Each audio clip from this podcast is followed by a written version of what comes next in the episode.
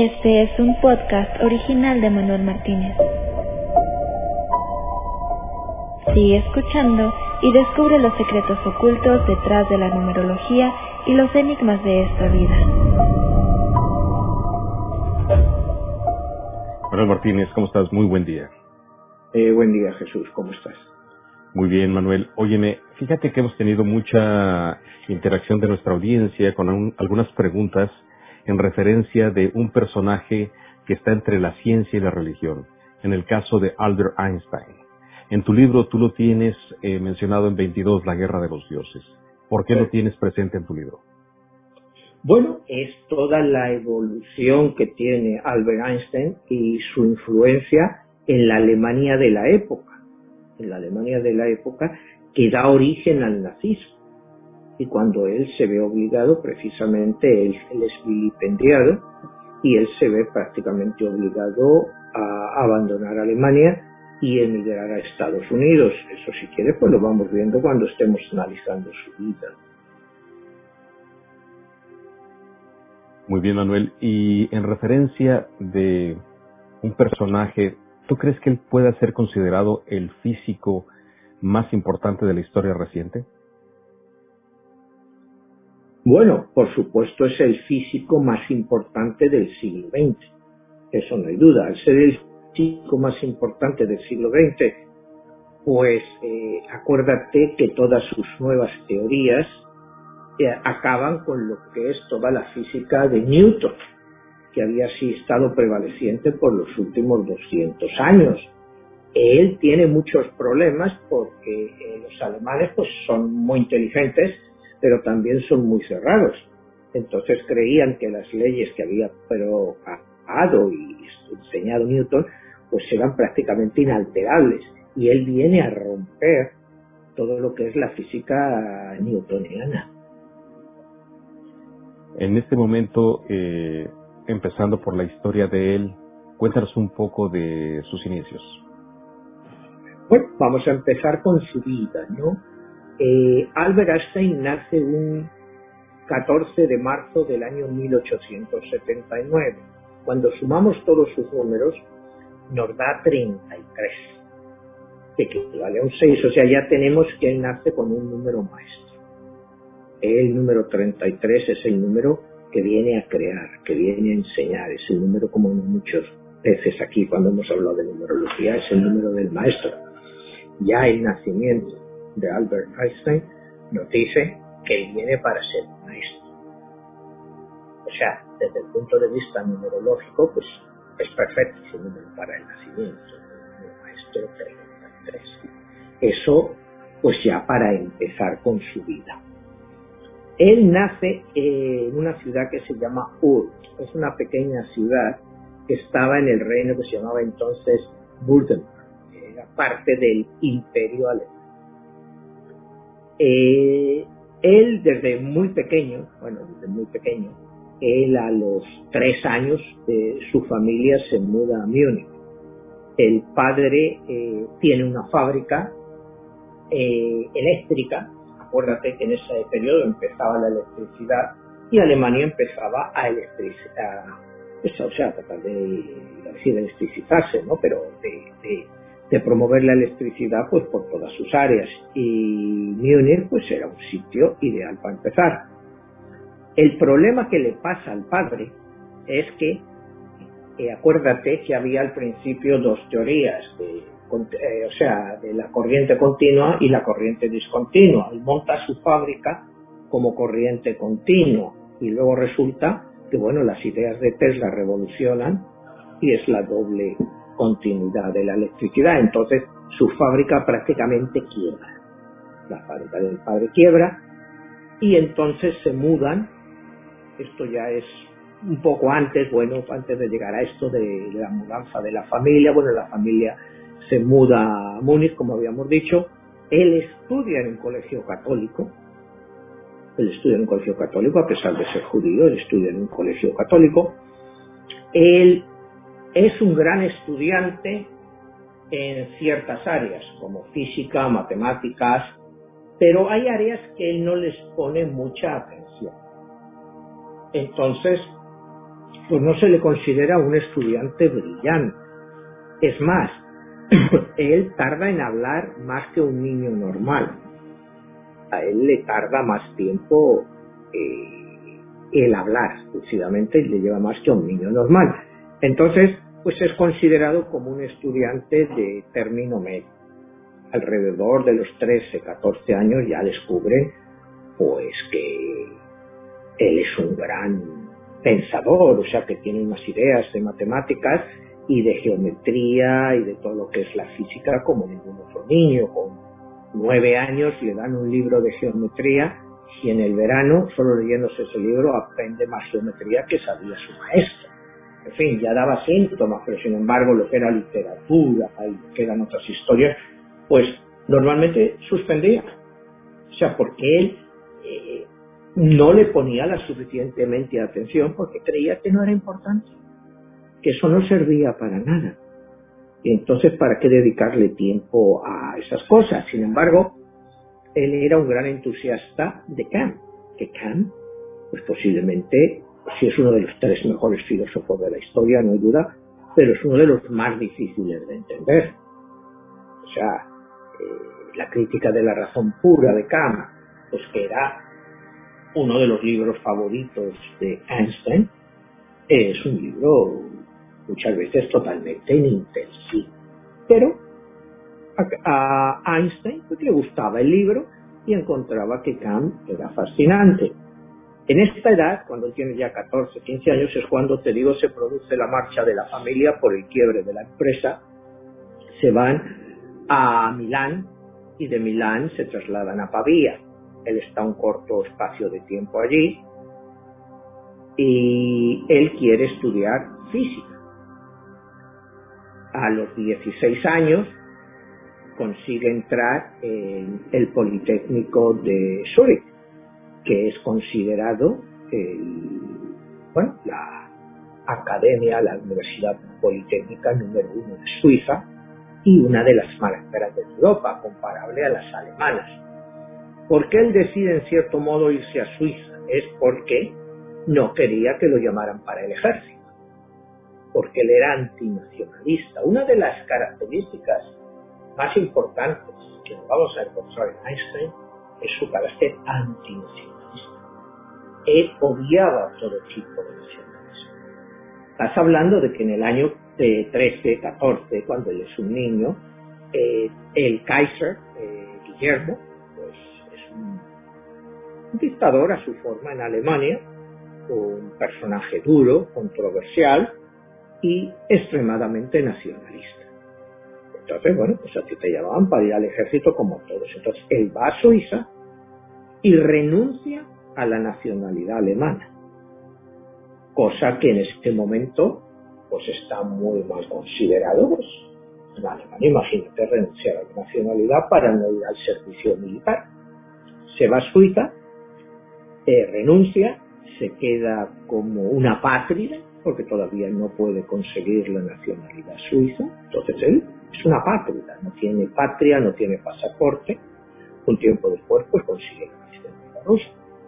Entonces él entra en el Politécnico de Zúrich y en el Politécnico de Zúrich, pues va a conocer a un, nuevo mundo para él. O sea, va a encontrar pues que no hay muchos alumnos que son admitidos. Es más, él en el primer lugar, en el primer examen que toma, eh, lo rechaza, eh, aunque había sacado notas más altas que se habían visto allí nunca en matemáticas y física, como te digo, en otras ciencias como filosofía, francés, que eran entonces de la época, había suspendido. Entonces tiene que volver a tomar el examen.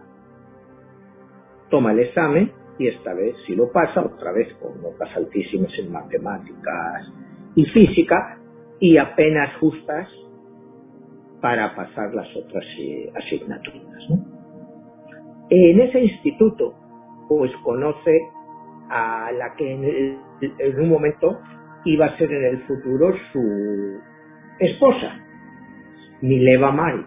Mileva Marik era la única mujer que había sido admitido en el Instituto Politécnico.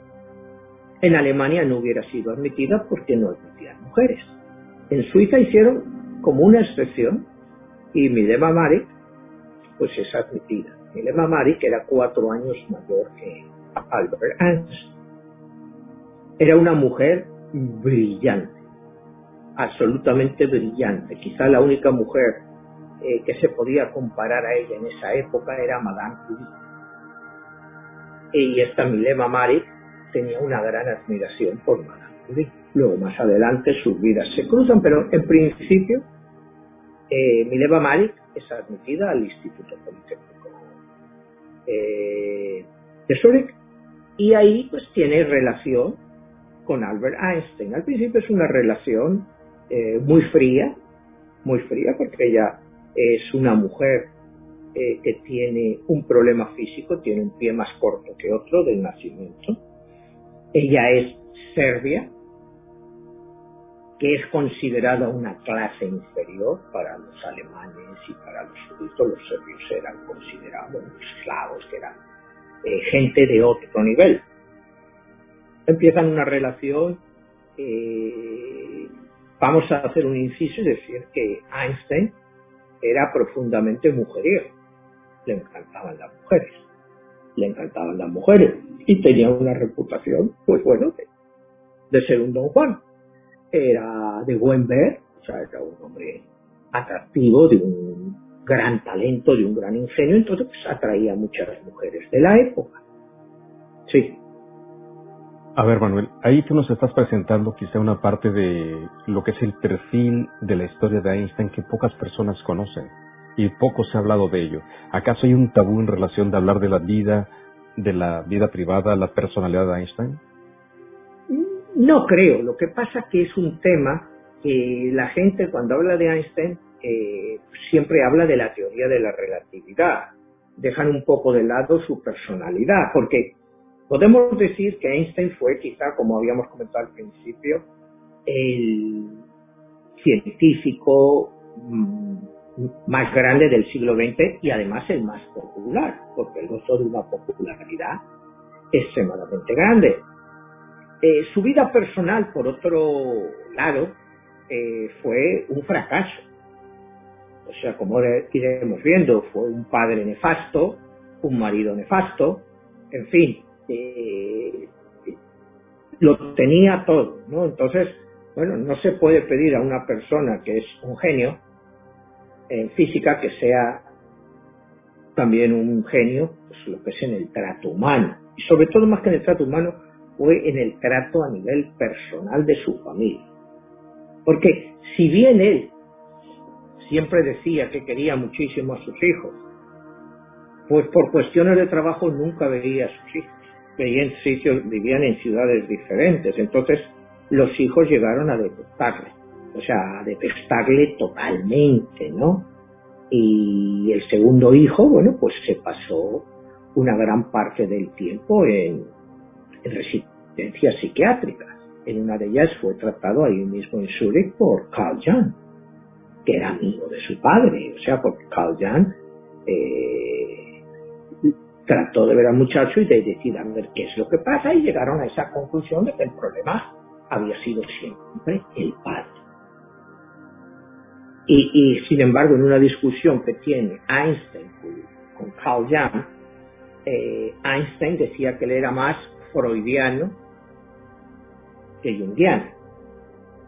Acuérdate que Freud es el que inicia, pues realmente es el padre de la psiquiatría moderna y Carl Jung era su discípulo. Pero llegó un momento en que los dos rompieron por su forma de interpretar las cosas.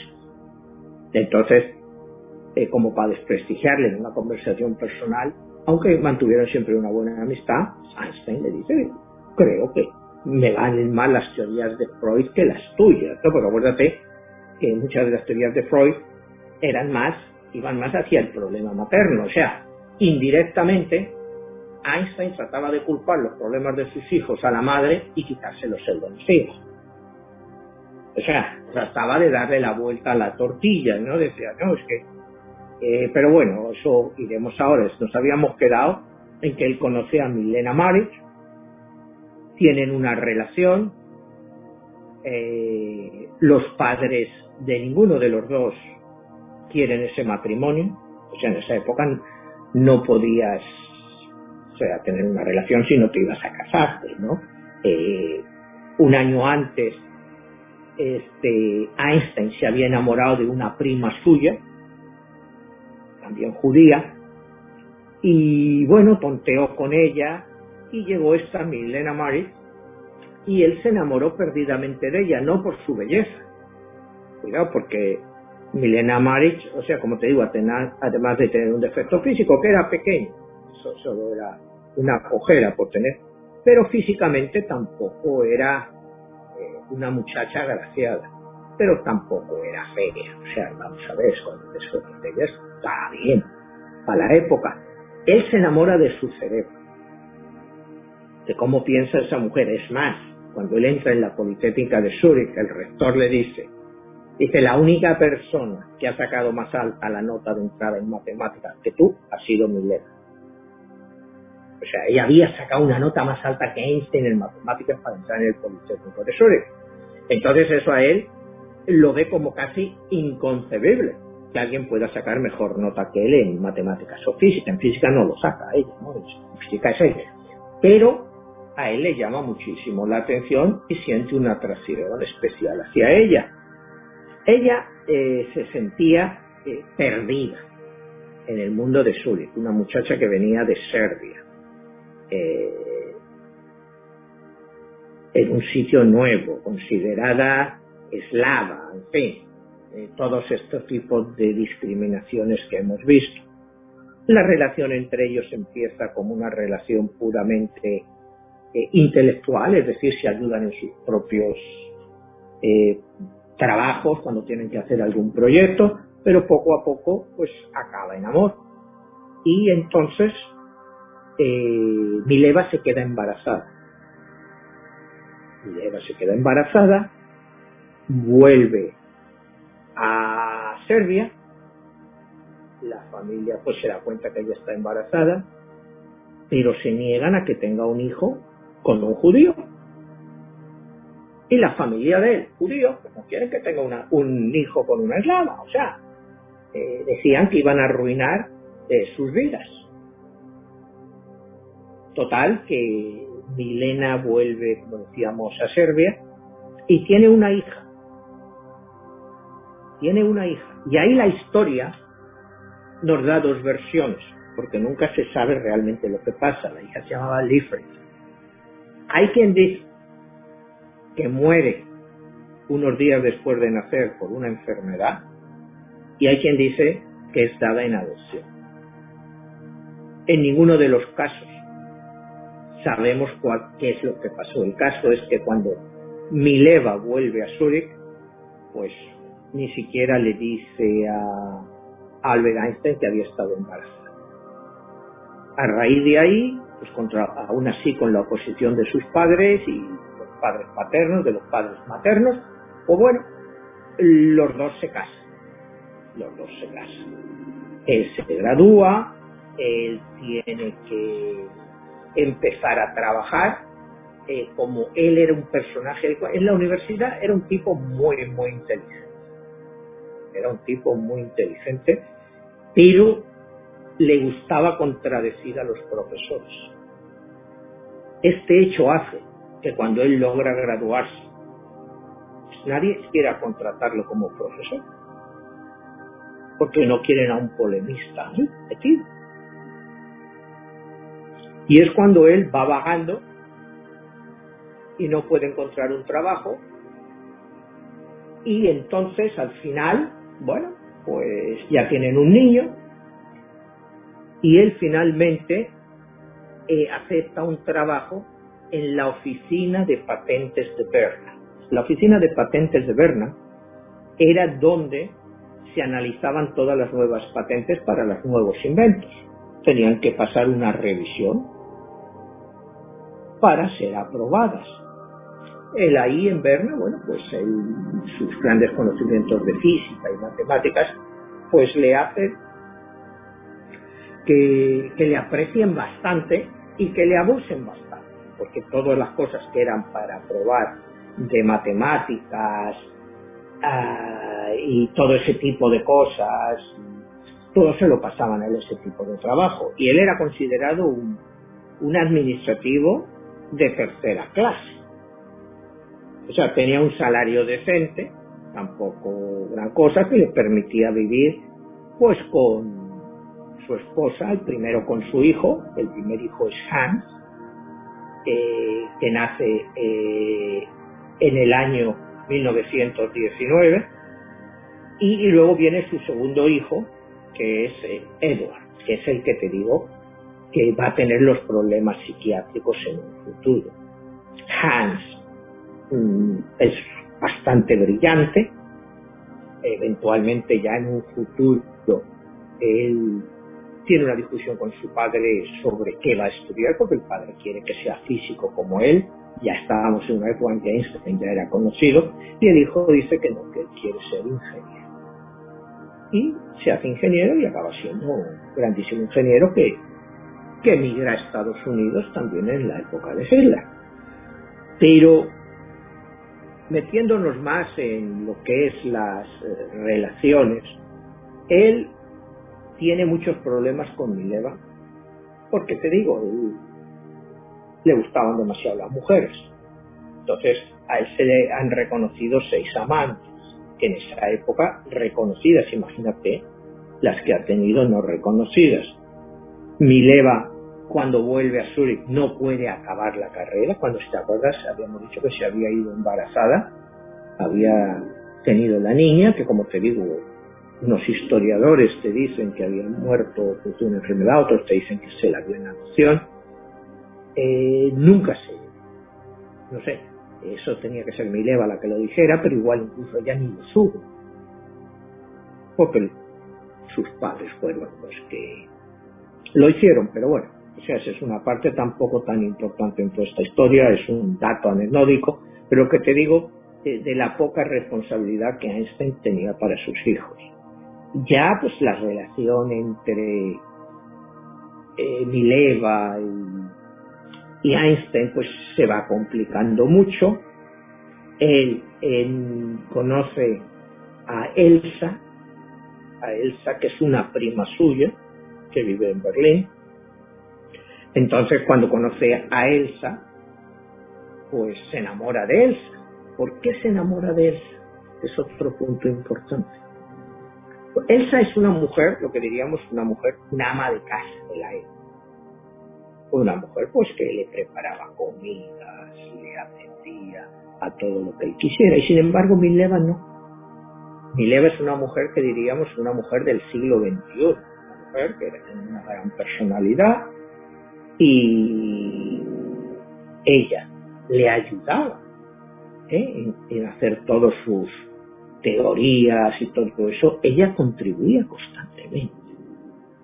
Y ella le, le, dice a él una vez, dice, tú das crédito a algunos de tus colegas en la academia y a mí nunca me has dado crédito por estos Y sin embargo yo he sido la que los he revisado, los que matemáticamente he mirado que los cálculos estuvieran correctos y, y me has dejado de lado. Entonces, como vemos, es una mujer muy fuerte, muy inteligente, y ya pues la situación entre ellos pues se va deteriorando, ¿no? Pues viven en diferentes... Perdón, un punto. Hay una este, versión por ahí este, que precisamente la idea de la división del átomo no viene de él, sino viene precisamente de una mujer. ¿Pudiera haber sido ella? Pudiera haber sido ella la que lo descubriera, pero bueno, eso realmente siempre se le ha atribuido a él. Para esa época incluso ni siquiera estaban seguros de la existencia de los átomos, o sea, se hablaban de ellos, imagínate la idea de dividirlos. Pudiera haber sido ella perfectamente la que Eso no hay duda, pero bueno. Entonces, bueno, habíamos dicho que él estaba en la oficina de patentes, eh, ya en el año 1908, a él le ofrece una posición como profesor en la Universidad de Berna, pues ya empieza a destacarse pero no está mucho tiempo, está de 1808 a 1909, de 1909 a 1911, le ofrece una plaza también como profesor, pero esta vez ya es en la Universidad de Zúrich. Eh, él se siente que está ahí por el hecho de ser judío, que no le dejan, mm, pues, eh, desarrollarse, ¿no? Y ha sido eh, en 1905, justo cuando estaba todavía en la oficina de patentes suizas, cuando él escribe las teorías que van a ser revolucionarias, ni siendo profesor todavía. Cuando él las escribe es cuando más adelante, pues en 1908, en la Universidad de eh, es un genio, aunque no se puede probar nada de lo que dice. Entonces escribe cuatro eh, papeles, o sea, cuatro eh, ensayos muy importantes. El primero es el de las el efecto de la energía fotoeléctrica. El primero. El segundo, la teoría especial de la relatividad. El tercero, classical mechanics, o sea, la mecánica clásica. Y el cuarto, el campo de electromagnética. Claro, estos cuatro papeles, o sea, estos cuatro ensayos, estudios, pues generan una cierta conmoción en el mundo académico de la época, que era un mundo muy cerrado. El centro académico de la física en la época estaba en Alemania, estaba en Berlín. Entonces, es un personaje alemán que ha renunciado a la nacionalidad alemana. Pues no lo ven como una cosa a, tomar muy en serio y lo van dejando de lado. Entonces empieza finalmente en 1908 le dan, como te decía, en la Universidad de, de, Berna, dos años después le dan la otra plaza en la Universidad de Zúrich, pero él sigue siendo, sintiéndose acosado. Entonces llega un momento en que el archiduque de Austria, del imperio austrohúngaro, pues le ofrece una posición en la Universidad de Praga. Esto es eh, realmente en el año 1911. Y entonces él se lleva a toda la familia a Praga. Eh, la esposa, pues por supuesto no estaba contenta con él en Zurich, no estaba contenta con él en Berna. Imagínate cuando llega a Praga. Totalmente, eh, a pesar de lo bonita que era la ciudad y todo eso, y y eh, el único objeción que le pone el emperador del imperio austrohúngaro, el archiduque, es que crea en Dios. Que crea en Dios. Dice, yo no puedo tener aquí en mi universidad una persona de sus características si esa persona no cree en Dios. Entonces le pregunta, ¿usted cree en Dios? Dice, usted es judío. Ahí eran, bueno, pues cristianos, ¿no? O sea, cree en Dios. Y dice, sí, creo en Dios. Entonces no hay ningún problema. Dice, porque aquí no estamos contra los judíos. Y entonces eh, eh, Hitler, digo Hitler, eh, Einstein define que, bueno, él se sentía pues allí como un ciudadano de, segunda clase, porque él decía que la sociedad en ese año checa o del imperio austrohúngaro eran primero, pues el emperador y todos sus nobles. En segundo lugar estaban los judíos, porque podían hacer sus negocios y tal. Y en tercer lugar, pues el pueblo que no le importaba nada. Entonces él se siente relativamente cómodo ahí en Praga, ¿no? Pero las insistencias de su esposa, pues hace que él se vuelva a Zurich, otra vez al Instituto Politécnico de Zurich, y ahí está un par de años, ¿no? Es ahí cuando finalmente en Berlín se dan cuenta de la mente que tiene este hombre, porque ya han ido analizando sus papeles que salieron en 1905, los estudios, los ensayos. Y es en 1914 cuando la Academia de Prusia, ¿no? que era la academia más importante de Europa, en Berlín, o sea, que dio para física y todo este tipo de pensamiento, le llama y le admiten dentro de la academia. Ahí es un salto adelante. Y es en 1915, con lo que se llama el año milagroso, donde él desarrolla los cuatro estudios que había hecho anteriormente y tienen ya una validez científica que es aceptada por los académicos. A partir de ahí, eh, siempre se rumorea que le van a dar el premio Nobel, porque el premio Nobel pues, era una gran cantidad de dinero, equivalía aproximadamente a 20 veces su salario anual. Era la equivalencia entonces del el premio Nobel. La relación eh, con Mileva eh, se pone peor porque ahí está Elsa, la prima de él, de la cual se había enamorado, la que era pues una gran ama de casa que tenía cuidado de él. Y claro, Elsa, eh, Mileva finalmente se da cuenta de eso. Eh, su relación se deteriora muchísimo, se deteriora a unos niveles pues prácticamente insostenibles, eh, porque él tenía relaciones con, con Elsa y con alguna otra que se le ponía delante, ¿no? Entonces él era muy poco discreto. Ese era otro problema de él, ¿no? Era muy poco discreto. Y él la pide a ella el divorcio, a Mileva, cuando están en Berlín. Mileva le dice que no. Mileva le dice que no, que no, que lo que no quiere es separar a sus hijos de él. Que no quiere separarlos. Y le dice él, bueno, es que porque nos divorciemos, eh, no quiere decir que yo no vaya a tener contacto con mis hijos. Pues eso es una impertinencia tuya. Como después de un año, él le dice, bueno, si quieres que sigamos juntos, tienes que aceptar una serie de condiciones. Entonces las condiciones que le da a él.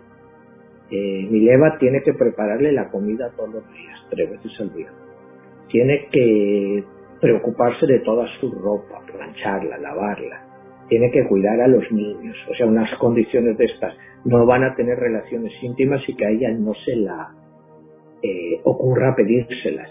Que cuando él le diga que se calle, que se calle. Y, y lo hacen como un contrato. Y Mileva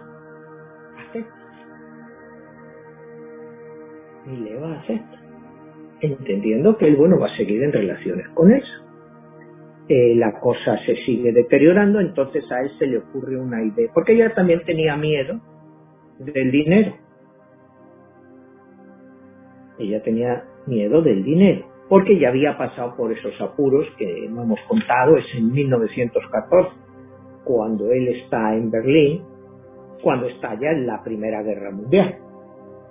Entonces, en esta Primera Guerra Mundial, pues Alemania, acuérdate, eh, que bueno, entra del lado del Imperio Austrohúngaro, contra los rusos, los ingleses, los franceses. Los científicos alemanes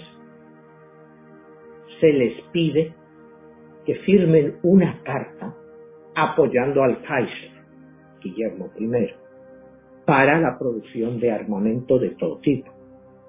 Einstein es el único académico de la escuela prusiana que dice que no, que él es totalmente eh, pacifista, que un científico no debe de estar para construir armas, sino para estudiar para el beneficio de la humanidad.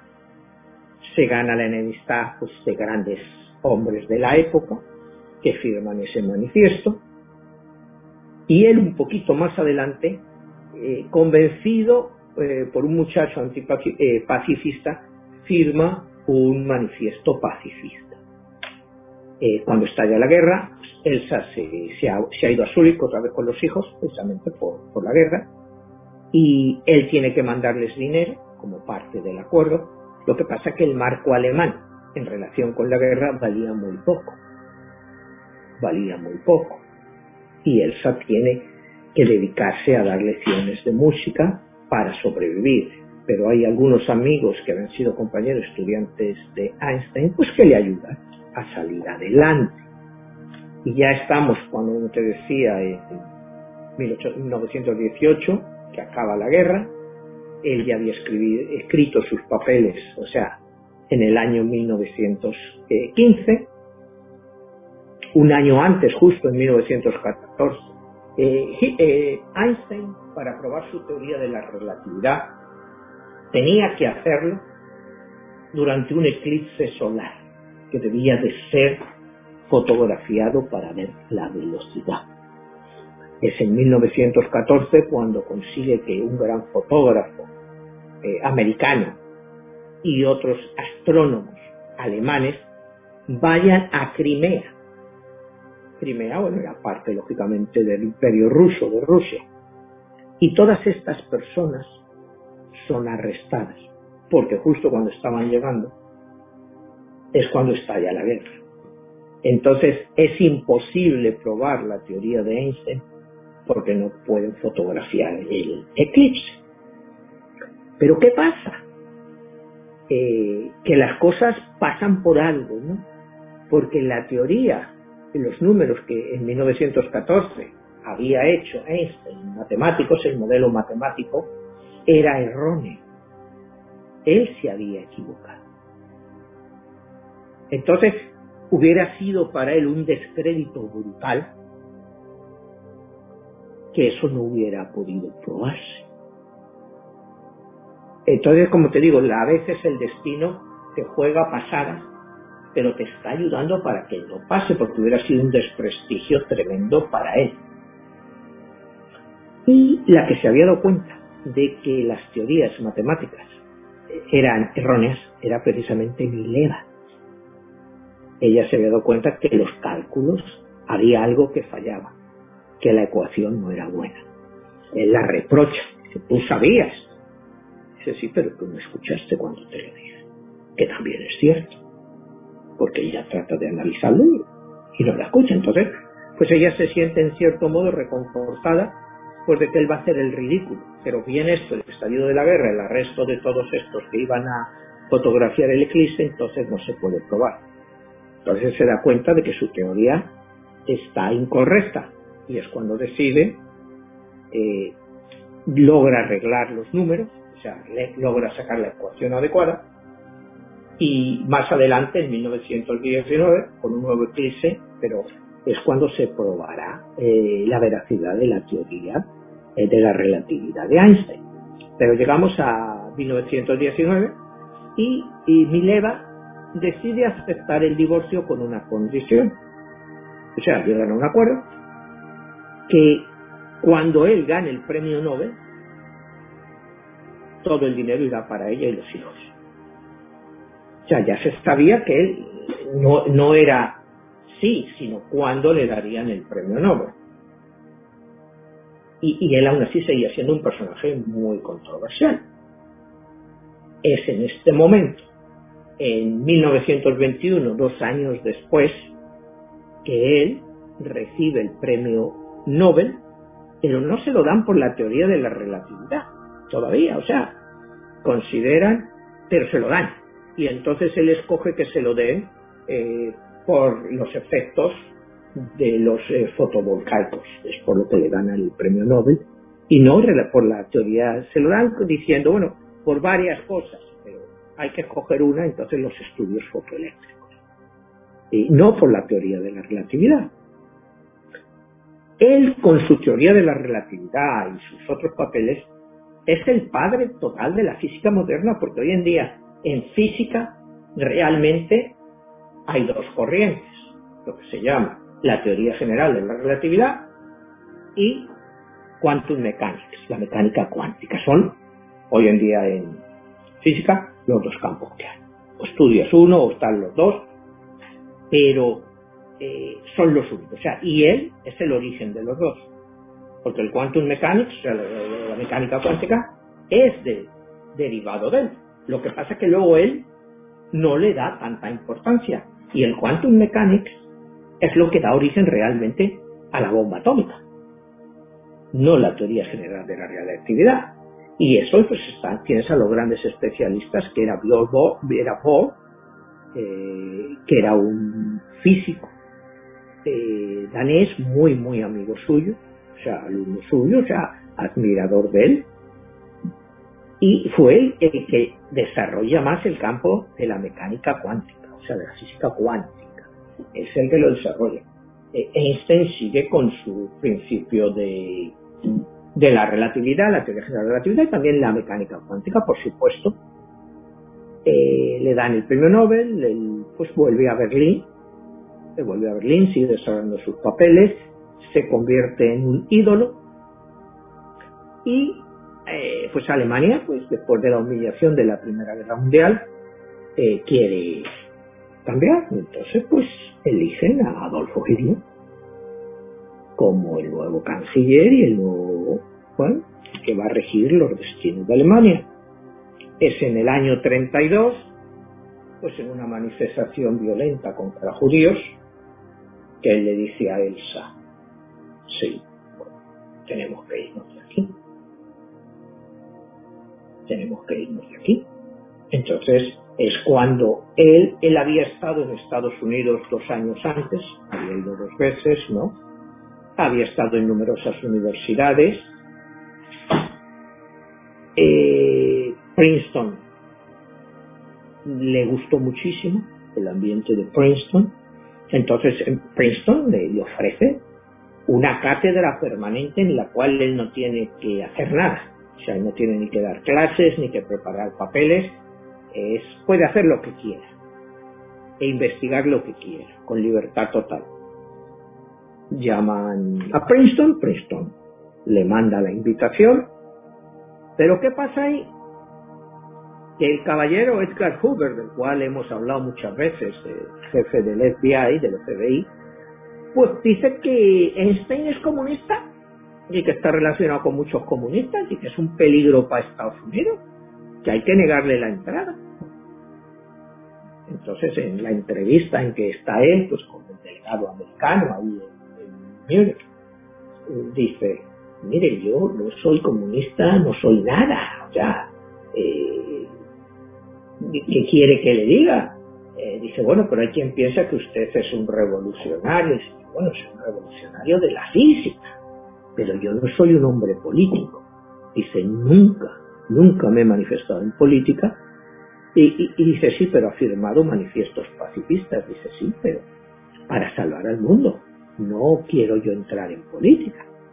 Después de muchos problemas, finalmente le permiten la entrada en Estados Unidos y es ahí ya, a través de 1932, que él se establece en Berkeley. Él es una persona, como te digo, de una gran fama a nivel mundial. O sea, y, la fama sigue hoy en día. ¿De cuántas personas del siglo XX tú te encuentras pues una taza que esté su foto con, con la lengua sacada? O sea, él es un ícono que ha seguido permanente. Llega Berkeley, él sigue ya los últimos 40 años de Einstein ya no son tan creativos. O sea, en 1915 realmente escribe su gran obra. Ya después de eso, ya son, cuando él llega allí, él busca lo que es eh, tratar de hacer una teoría unificada del todo, de ser capaz de ponerlo. Y se pasa ahí pues veintitantos años eh, escribiendo muchas cosas, pero sin que ninguna pueda ser probada. Entonces, los últimos veintitantos años de él, pues desde el punto de vista de la física, ya no aportan nada. Es la época en que empieza a estar la mecánica cuántica muchísimo más desarrollada, eh, con personas como Bohr, Heisenberg, y bueno, pues él sigue ahí con sus cosas, él conoce pues a todo tipo de personalidades, eh, él era secretario de exteriores y secretario del tesoro Morgenthau, que era judío, pues le ayuda a que pueda traer a restos de su familia de Europa, en fin, al hijo mayor, a John no lo puede traer, a Edward, porque como él tiene un problema psiquiátrico, en Estados Unidos no permiten que nadie entrara, ni hoy todavía, con problemas físicos o psíquicos. Entonces, el hijo, eh, Edward, se tiene que quedar en Suiza.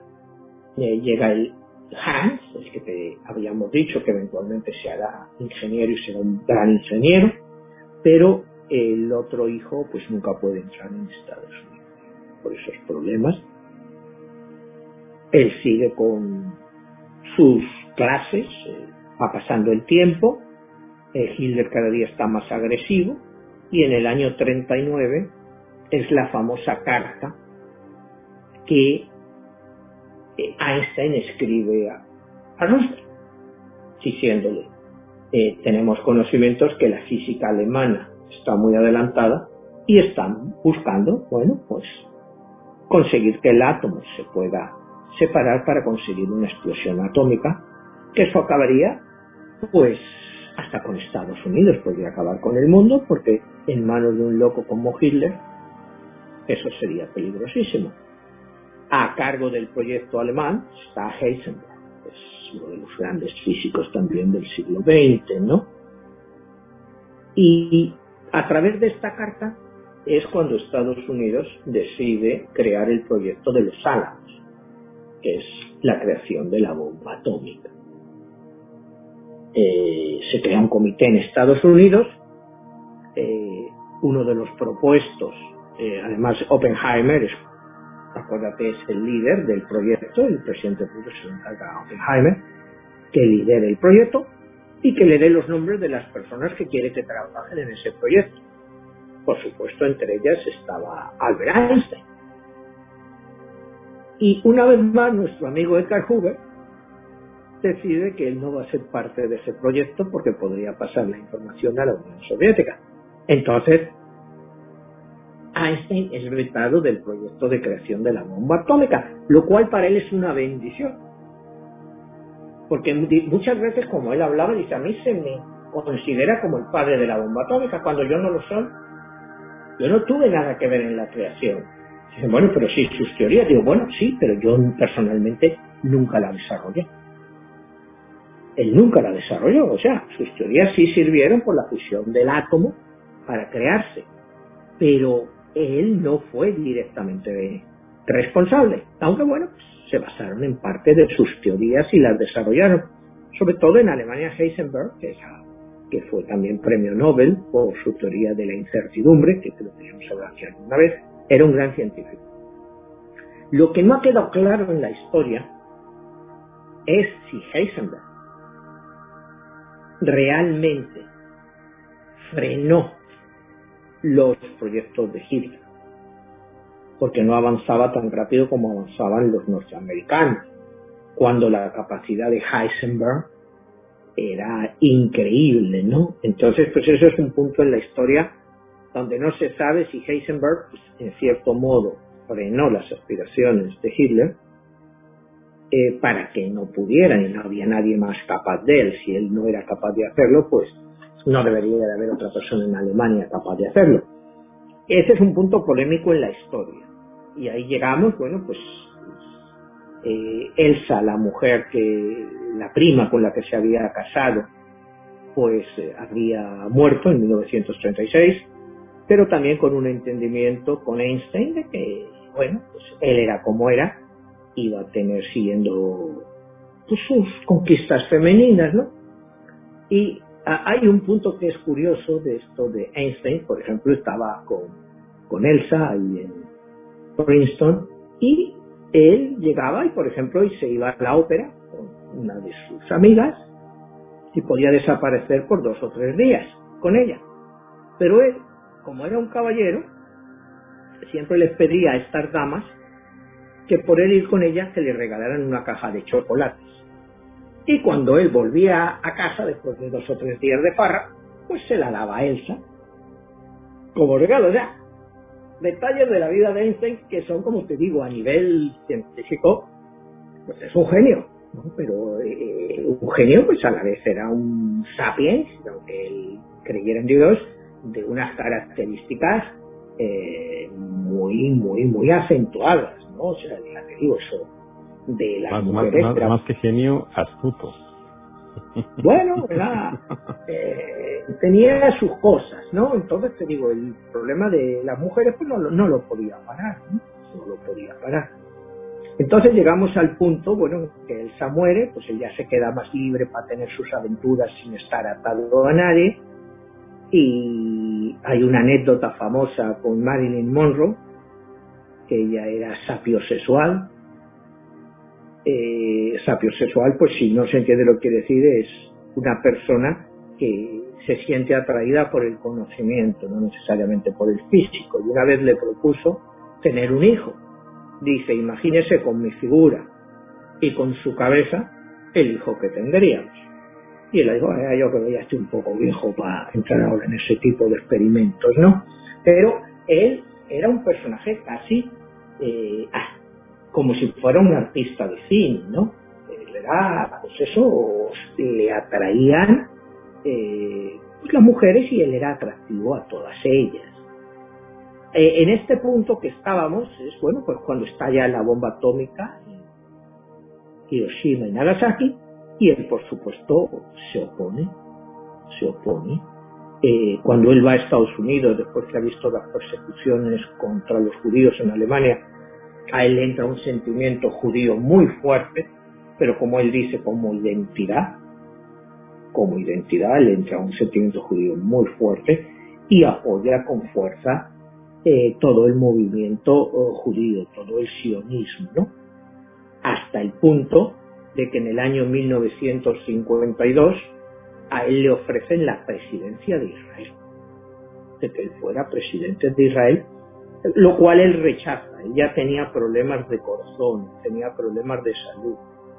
Y a partir de ahí, pues, bueno, su vida sigue y es en abril del año 1955 le da una especie de ataque al corazón, él tenía un problema con la aorta, eh, lo llevan a la, universidad, a la universidad donde está ahí en Princeton para que le opere y él dice que no, que no me opere. Dice, yo ya he contribuido bastante, prefiero morir con dignidad que con tiempo regalado.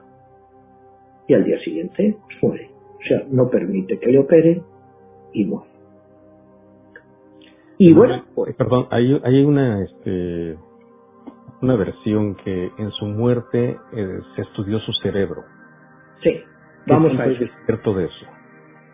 Pues mira, vamos a ver porque esto es muy curioso, es muy curioso.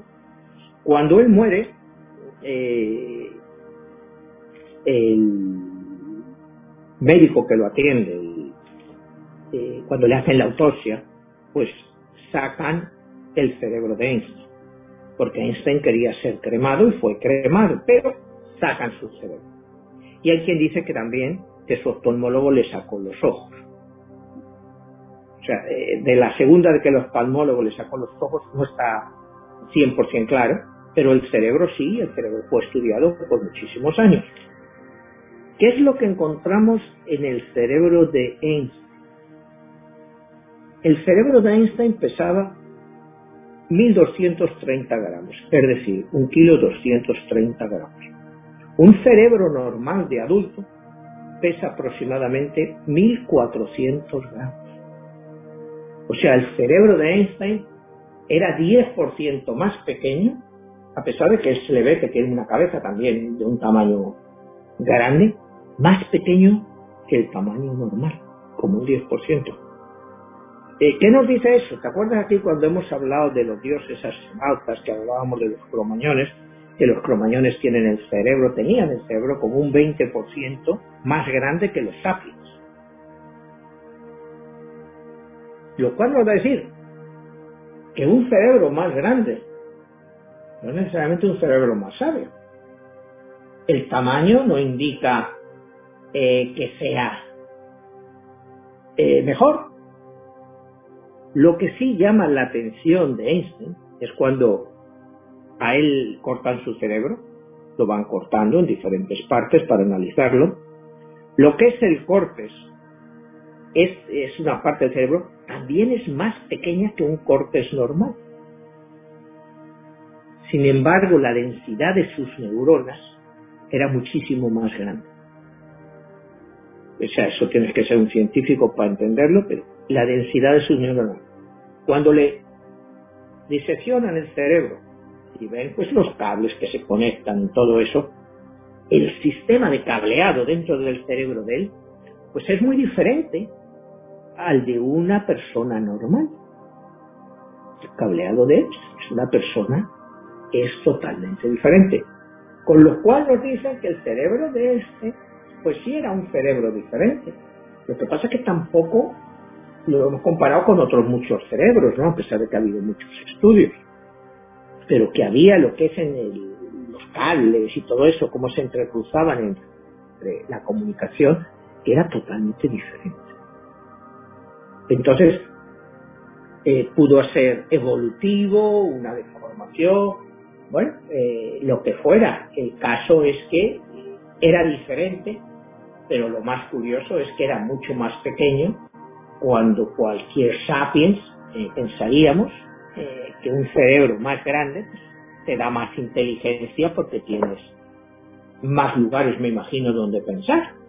Y aquí ha sido totalmente al contrario. Increíble, increíble.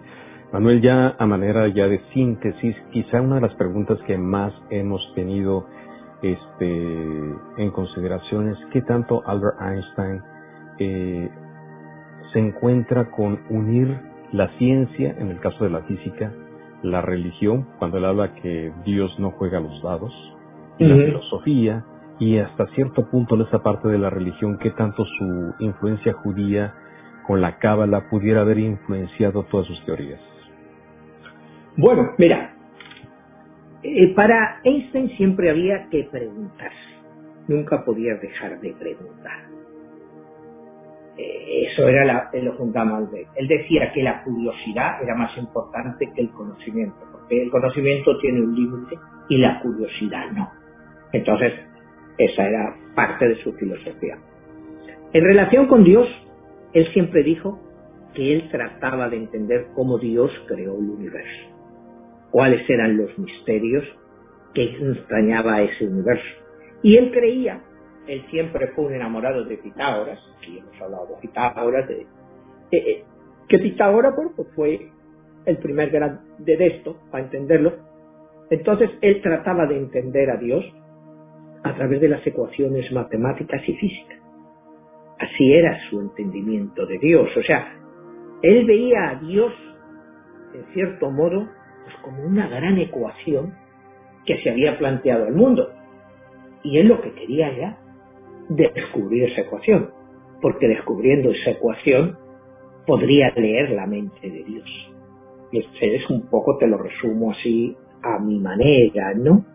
Eh, un poco, y quizá para, antes de irnos, te, te digo lo que significaba la, lo que es la teoría general de la relatividad, ¿no? De que muchas personas, me imagino, estaban preguntando, bueno, ¿qué es la teoría? Pues es la ecuación más famosa de la historia de la física, que es E, que, significa energía, es igual a M, que es la masa, multiplicada por la velocidad de la luz, que sería C al cuadrado. De ahí que una diminuta cantidad de materia, si se considera completamente que es energía, puede adquirir una fuerza enorme. O sea, esta es quizá la fórmula física más famosa de la humanidad. Energía igual a masa por la velocidad al cuadrado. Entonces, él te explica, te explica, mucha gente cuando, eh, ¿qué quiere decir esto? Bueno, pues es que la velocidad no es la misma aunque la velocidad siempre de la luz es la misma, depende de donde tú estés, la velocidad, el tiempo, siempre el espacio-tiempo, es lo que fue la, idea fundamental del espacio-tiempo. No es lo mismo para todo el mundo, depende de donde estés y cómo lo percibas. Esto es una cosa que hasta entonces nunca se había y te ponen un ejemplo los grandes estudiosos, dicen, si yo, por ejemplo, tengo aquí una taza y te la tiro a ti, la velocidad con que va esa taza, de la forma que tú la ves cuando va a chocarte en la cara, es diferente que a la velocidad que la veo yo cuando la lanzo. Porque es diferente el punto donde tú lo estás viendo. Entonces, aunque la velocidad sea es la misma, la percepción de la velocidad no es la misma, el tiempo no es el mismo. Y yo, pues en eso, pues eh, estoy de acuerdo y yo tengo mi propia teoría sobre eso. Y yo la, teoría esta de general de relatividad, te la voy a poner en un ejemplo muy claro. Digamos que hay un partido de fútbol entre dos equipos. Uno es el tuyo y otro es el mío. Quedan seis minutos para que acabe el partido y tú vas ganando 1-0.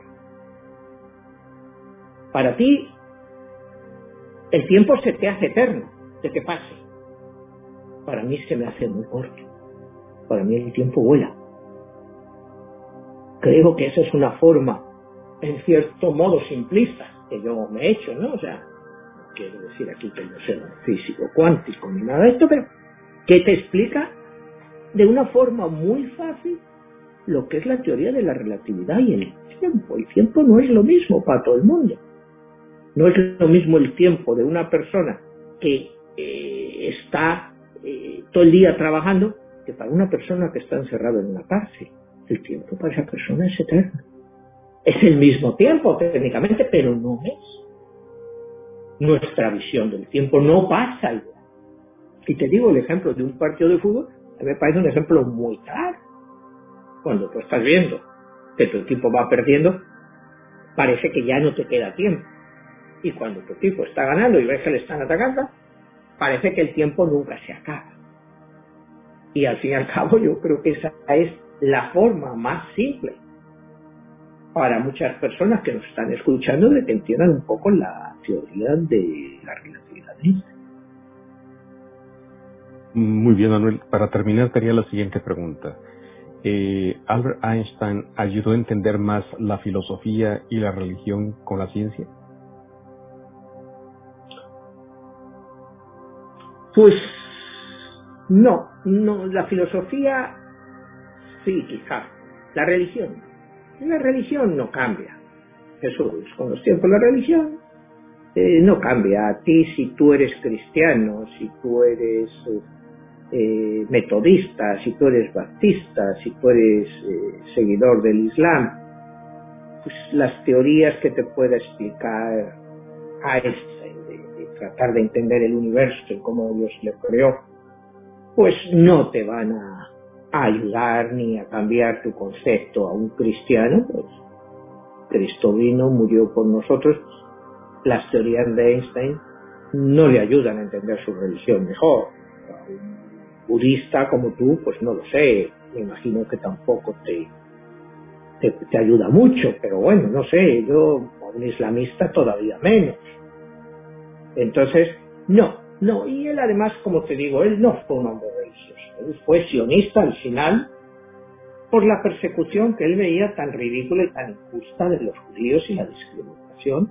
Por eso dice, bueno, es mi origen, si soy judío, bueno, pues no me queda otra que, ayudarlo, pero él no, no era creyente. Sinceramente, él no era creyente, como hablábamos antes, cuando va contra el archiduque de Austria para que le den la cátedra ahí en Praga.